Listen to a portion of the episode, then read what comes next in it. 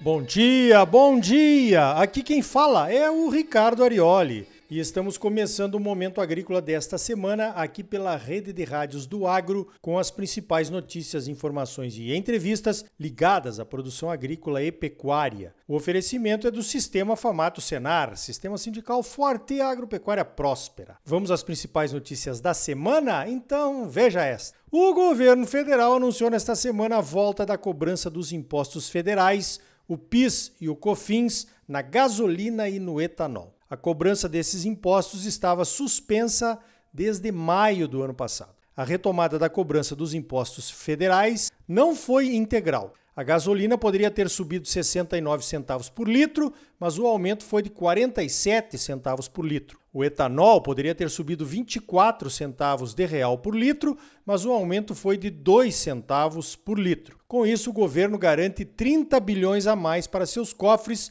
ainda em 2023. Pois então, para quem defende mais Estado na economia, mais ajudas sociais, aumento de salários do funcionalismo público, aumento dos cargos públicos, mais ministérios, secretarias, autarquias e também defende mais dinheiro para a cultura, por exemplo, deveria saber que para fazer tudo isso, o governo vai precisar arrecadar mais. E para arrecadar mais, vai precisar meter a mão no bolso do consumidor. Simples assim. Pelo menos o preço do diesel continua sem subir. O impacto na economia de um preço maior no óleo diesel é bem maior do que os impactos da gasolina e do etanol. O setor sucro-alcooleiro está vendo com bons olhos a volta do imposto. O etanol pode ficar mais competitivo que a gasolina em diversos estados e, com isso, aumenta o consumo. A safra de cana vai começar em breve e o aumento do consumo de etanol pode impactar positivamente nos preços da venda do produto. Um aumento de consumo de etanol seria bom também para o milho, que já é responsável por 15% do etanol produzido no Brasil. Além disso, a produção de etanol de milho não tem a sazonalidade que tem a produção do etanol de cana, pois o milho pode ser armazenado e a produção de etanol de milho pode acontecer durante todos os meses do ano. O que também é fator de manutenção de bons preços do milho aos produtores durante o ano inteiro. Mas não esqueçamos, apesar de alguns argumentos positivos, o aumento nos preços dos combustíveis é gerador de inflação e corrói o poder de compra de quem precisa do carro para trabalhar. Esse fato é básico e não muda, seja qual for o governo. Falando em etanol, a Agência de Proteção Ambiental dos Estados Unidos, que é responsável pelas políticas dos biocombustíveis por lá, anunciou que poderá permitir a mistura de 15% de etanol na gasolina ao longo de todo o ano e não somente durante o verão, como tem acontecido. Esse era o pedido de oito estados, isso foi aprovado nesta semana, mas somente a partir de 2024. O anúncio foi durante a Conferência Nacional de Etanol, que aconteceu em Orlando, na Flórida, nessa semana. De qualquer forma, é uma boa notícia para os produtores de milho do Brasil. Por dois motivos. Primeiro, nessa época do ano acontece por lá a famosa briga por acres entre milho e soja. Um anúncio desses nessa época pode levar os produtores a plantarem mais milho, pois os preços por lá já reagiram. Nesse caso, plantariam menos soja. E aí o mercado pode nos favorecer na soja. O segundo motivo seria o maior consumo interno de milho nos Estados Unidos para produzir etanol. Nesse caso, a menor oferta de milho americano pode favorecer nossas exportações de milho, que têm crescido nos últimos anos e estão de vento em popa nesse começo do ano por conta do efeito China. Outra possibilidade: se a Agência de Proteção Ambiental e o Congresso americano fizerem a lição de casa, aprovando algumas regulamentações a toque de caixa, o E15 poderá ser usado ainda neste ano de julho a setembro, durante o verão americano. Os defensores da mistura E15 argumentam que o menor uso de petróleo enfraquece a posição da Rússia na guerra da Ucrânia. Então, como dizem os americanos, ligue para o seu congressista e peça aprovação. Mas lembre-se, nos Estados Unidos a cadeia de produção do etanol é concorrente das petroleiras.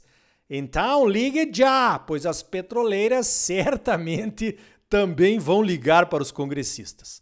O fator baixista para o milho que paira no ar como uma ameaça é a questão da gripe aviária. A Argentina, que já tinha anunciado casos em aves selvagens em diversas províncias, anunciou nesta semana o primeiro caso numa granja comercial. O governo argentino suspendeu as exportações de carne de frango, como manda o protocolo. O consumo interno de frangos na Argentina não deve ser suspenso, pois a doença não é transmissível aos humanos pela ingestão de carnes ou de ovos. O Brasil está cercado por casos de gripe aviária. Nunca tivemos nenhum caso registrado na nossa história. O serviço sanitário, as empresas e as granjas de produção de frango estão em alerta máximo. O Brasil é o segundo maior produtor mundial de carne de frango e o maior exportador. E temos que manter isso, viu? As exportações brasileiras de carne de frango foram recordes em 2022, com 4,8 milhões de toneladas e 9,7 bilhões de dólares. Os números são promissores para 2023. Em janeiro, batemos um novo recorde de exportações mensais, com um crescimento de 20,4% em relação a janeiro do ano passado. Foram 349 mil toneladas de carne de frango exportadas. Os preços também estão melhores e o faturamento das exportações de carne de frango em janeiro cresceu quase 39%. A Associação Brasileira de Proteína Animal, em parceria com a Agência Brasileira de Promoção das Exportações, a Apex, levaram dezenas de indústrias brasileiras à feira Gulf Food, em Dubai, que terminou no último dia 24 de fevereiro. O interesse pelas carnes de frango e suínos é grande e foram alavancados mais 750 milhões de dólares em negócios para os próximos 12 meses. O espaço brasileiro na feira de Dubai contou com a participação de 22 agroindústrias do setor. Frango forte, milho forte, não esqueça. Veja esta: as exportações de milho em janeiro foram recordes. Exportamos 1,8 bilhões de dólares, um aumento de 166% em relação a janeiro do ano passado. Foram 6 milhões e 200 mil toneladas exportadas, principalmente para a China, a China e o Japão estão empatados com 15% cada um como principais destinos do nosso milho. 51% do total de milho exportado saiu de Mato Grosso e 11% saiu de Mato Grosso do Sul. O Centro-Oeste, é claro, vem liderando as exportações de milho por conta da maior produção de milho na segunda safra. Enquanto isso, as estimativas de colheita de soja na Argentina continuam caindo por conta dos efeitos da seca por lá. O relatório da Bolsa de Grãos de Buenos Aires desta semana diz que 67% das lavouras estão em condições ruins ou muito ruins, contra 60% da semana passada e 56% há duas semanas. O relatório fala em 33,5 milhões de toneladas de produção total de soja. A colheita da soja está começando por lá. Chuvas em março poderiam ajudar um pouco, pois houve atraso de plantio da soja justamente por causa dessa mesma seca. Né? A partir de abril, o mercado começa a olhar para o plantio nos Estados Unidos. Algumas notícias já dão conta que a Argentina poderia importar soja do Brasil para atender a sua indústria. Lembre-se que a Argentina é o principal exportador de farelo e de óleo de soja do mundo. Rodar a indústria é estratégico para a economia argentina, que já não está lá muito boa e vai sentir os efeitos da baixa produção de soja com certeza. Olhando para esse cenário da soja, não há muitos fundamentos para que o mercado caia, né? Mas caiu. Uma pergunta de produtor de soja para produtor de soja. Quem é que vende soja hoje no mundo abaixo de 15 dólares por bushel? Olha, nem por caridade, né? Acontece que no mercado de derivativos, se não tiver movimento de sobe e desce, não tem atratividade nenhuma. Então, cair, depois subir, subir, depois cair, faz parte da especulação. Pense nisso. Falando em pense nisso, por que, é que estamos chamando o caso de vaca louca atípico que aconteceu lá no Pará de caso de vaca louca, se não é realmente um caso de vaca louca? Será que no mercado assustado o povo vai comer picanha mais barata? Pense nisso. Na próxima semana, a partir do dia 6 de março, segunda-feira, começa a Expo Direto Cotrijal lá em Não Metoque, no Rio Grande do Sul, e vai até sexta-feira, dia 10 de março.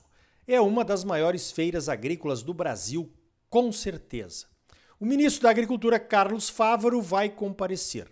Espera-se algum anúncio oficial, talvez ligado ao crédito rural do próximo Plano Safra ou uma ajuda maior aos produtores gaúchos atingidos pela seca. Não me toque, carazinho, é a região do assessor especial do Ministério, o Carlos Augustin. Selba, ali pertinho, é a cidade natal do secretário de Política Agrícola, o Neri Geller. Mas Lucas do Rio Verde é a cidade do ministro Fávaro e do secretário Neri. Então parece que vai haver uma certa competição por anúncios oficiais nessas duas feiras. O show Safra de Lucas do Rio Verde acontece entre os dias 21 e 24 de março. Se você está desanimado com a política, venha para Apareci Superagro. Apareci Superagro é a maior feira de tecnologia e negócios no maior chapadão agricultável do mundo, o Chapadão do Parecis. E Apareci Superagro vai acontecer entre os dias 28 e 31 de março, lá em Campo Novo do Parecis. Campo Novo do Parecis é o município com maior diversificação de culturas de segunda safra. Além do milho e do algodão, o milho pipoca, o girassol e diversos tipos de feijões são cultivados ali. A integração da lavoura com a pecuária também está crescendo muito na região. O Parque Odenir Hortolã foi reformado e vai melhorar ainda mais a forma de visitar e explorar as atrações da feira. São 50% a mais de novos espaços para expositores. Então coloca aí na sua agenda Pareci Superagro 2023 semeando agora um futuro de inovação. De 28 a 31 de março. Uma realização do Sindicato Rural de Campo Novo do Parecis, com patrocínio do Senar Mato Grosso e da AproSoja. Então tá aí. No próximo bloco vamos falar sobre a piscicultura no Brasil. A Peixe BR lançou o seu anuário 2023 mostrando o desenvolvimento desta cadeia de produção e as suas oportunidades de crescimento. Vamos conversar com Francisco Medeiros, presidente executivo da Peixe BR. E ainda hoje, a Bayer reuniu lideranças do agro do Brasil inteiro para mostrar o que vem por aí nas tecnologias de soja e de milho. Nós fomos lá e vamos contar para você o que vimos e o que ouvimos. E aí? Tá bom ou não tá? É claro que tá bom, você só merece o melhor. Voltamos em seguida então com mais momento agrícola para você, no oferecimento do Sistema Famato Senar. O agro é a força do Brasil. Sistema sindical forte e agropecuária próspera. Participe do seu sindicato rural.